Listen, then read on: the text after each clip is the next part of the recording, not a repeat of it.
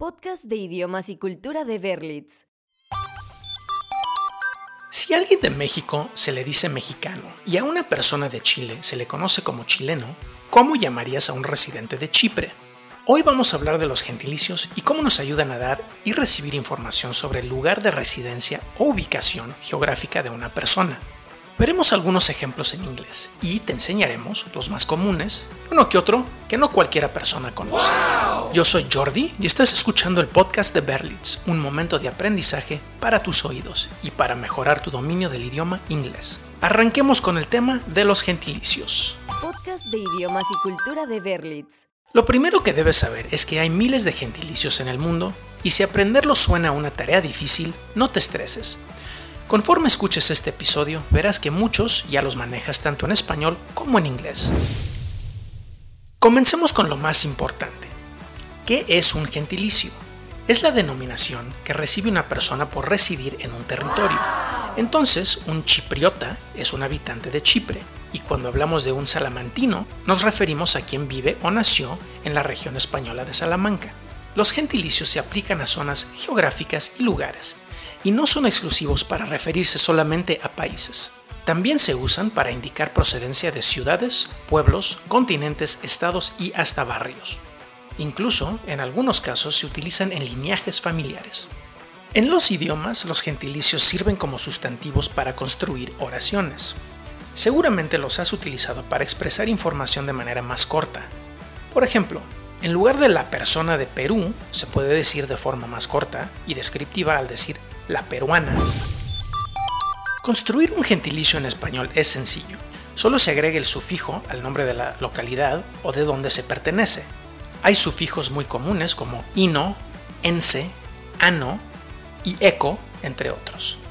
Usándolos en la práctica construyes andino, de la región de los Andes, sinaloense, del estado mexicano de Sinaloa, venezolano, de Venezuela, y guatemalteco, alguien de Guatemala. Hay que mencionar que un gentilicio puede ser fácilmente confundido con un adjetivo, las palabras que acompañan al sustantivo para expresar cualidades, pero no son lo mismo, depende mucho del contexto de la frase. No es lo mismo Juan el colombiano, donde indicamos que su cualidad es ser de Colombia, que Juan colombiano, donde se menciona su país de origen, o sea, su gentilicio. Por eso es importante conocer los gentilicios para mejorar tus habilidades de comunicación y si estás aprendiendo o mejorando el idioma inglés, es un paso más para establecer mejores conversaciones con una persona que lo hable o escriba. En inglés la palabra gentilicio se dice demonym o gentilic, aunque es más común usar la primera traducción. Como dato curioso, demonym viene del griego dem, que significa la gente. ¿Se te ocurre otra palabra con them en inglés que se refiera a personas? ¿Conoces la palabra democracy? La construcción de los gentilicios en inglés es parecida a cómo se hace en español. Se agrega un sufijo, suffix, al nombre de la nación o localidad. Y los más comunes son ish, ans, ch y is. Así podemos referirnos a los English, ingleses, Americans, americanos, Dutch, que son los holandeses, y Somalis, los habitantes de Somalia. Cuando se trata del idioma inglés, muchos de los gentilicios se utilizan en plural, y si quieres aplicarlos en persona del singular, puedes cambiar la terminación a man o woman. ¿Quieres un ejemplo? Escucha cómo nos podemos referir a nuestros amigos de Francia. Si hablamos de ellos en plural en inglés, se usa el gentilicio French con terminación ch. They are French. Son franceses. Pero si se tratara de una sola persona y quieres especificarlo, se diría Here comes the Frenchman. Aquí viene el francés. Aunque también puedes usar el sufijo original ch. Here comes the French. Pero mostrarías ambigüedad sobre si viene un solo francés o varios franceses. Y cuando se trata de mujeres se usa woman. Por ejemplo, la francesa, the French woman. Como lo mencionamos antes, los gentilicios pueden confundirse con adjetivos. Pongamos un caso en inglés que los distinga para que comiences a ubicar la diferencia. Laura es griega. Laura is Greek. Los griegos están listos para el mundial. The Greeks are ready for the World Cup. En el segundo caso hablamos de los griegos en general, como personas de Grecia, mientras que en el primero usamos la palabra griega como adjetivo calificativo. Vamos a revisar más gentilicios para que conozcas los más comunes y después escucharás algunos casos especiales que vale la pena conocer. Un habitante de Alemania. Germany es German. Alguien de Italia. Italy es Italian. En ambos casos se agregó el sufijo an a la nacionalidad. Ahora es momento de que escuches con cuidado los siguientes gentilicios en inglés y trates de responder a cuáles países pertenecen. ¿Listo? Comencemos con los que terminan en an. Indian, South African, Russian, Mexican. Estuvieron muy fáciles. Seguro ya sabes que hablamos de personas de India, Sudáfrica, Rusia y México. India, South Africa, Russia and Mexico. Inténtenlo con gentilicios que tienen terminación is en inglés. Aquí van. Japanese, Vietnamese, Chinese Sudanese. Estos son Japón, Vietnam, China y Sudán. Japan, Vietnam, China and Sudan. Ahora, ¿qué te parece si subimos el grado de dificultad? Escucha con atención. Swedish, Portuguese, Norwegian, Polish. ¿Lograste identificar el sufijo? Los anteriores gentilicios tienen diferentes terminaciones y seguramente cuesta un poco más de trabajo saber cuál es el país de origen. Pero no te preocupes, se trata de Suecia, Portugal, Noruega y Polonia.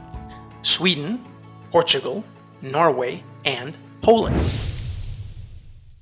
Antes de pasar a ejemplos menos comunes, vamos a repasar a fondo los gentilicios que probablemente usarás más.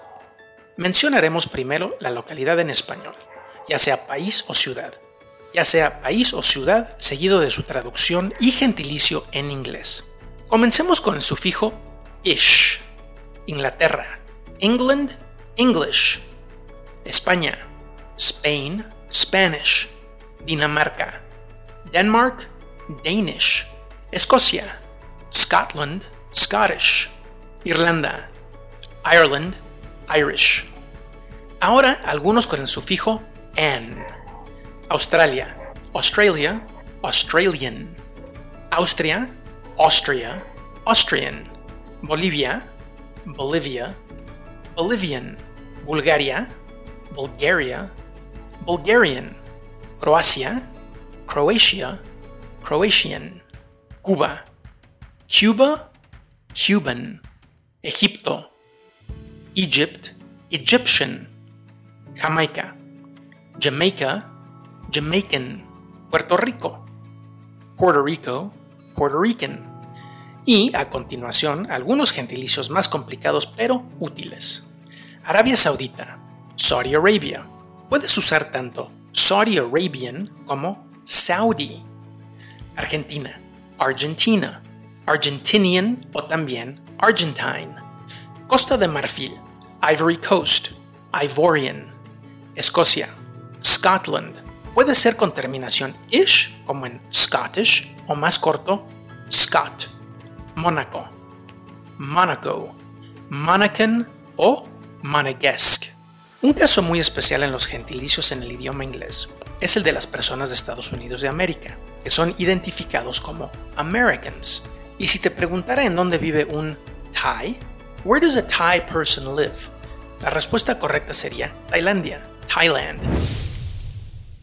Recuerda que los gentilicios no son exclusivos a un país. También puede usarse en regiones continentales.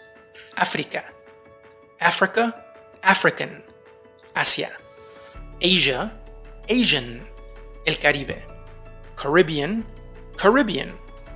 Europa, Europe, European. Islas del Pacífico, Pacific Islands, Pacific Islanders. También se utiliza en ciudades y regiones geográficas de todo tipo.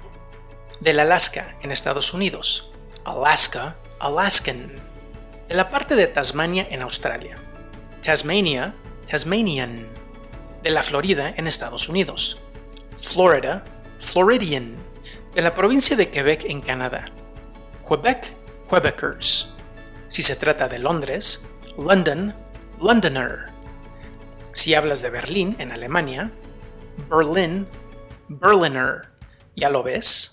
Al principio dijimos que había miles de gentilicios, y eso que aún no hablamos de los coloquiales, que pueden ser bastantes también.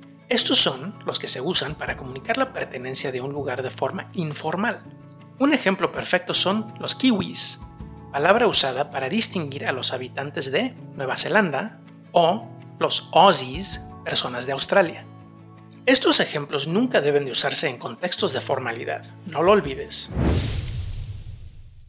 Vamos a la última parte de aprendizaje de hoy con unos ejemplos en inglés para que aumente tu familiaridad con su uso en una charla. Charles y Peter están hablando de su nuevo compañero de equipo, Steve. Hi Charles, have you met Steve? Steve, sure, he's from Canada, right?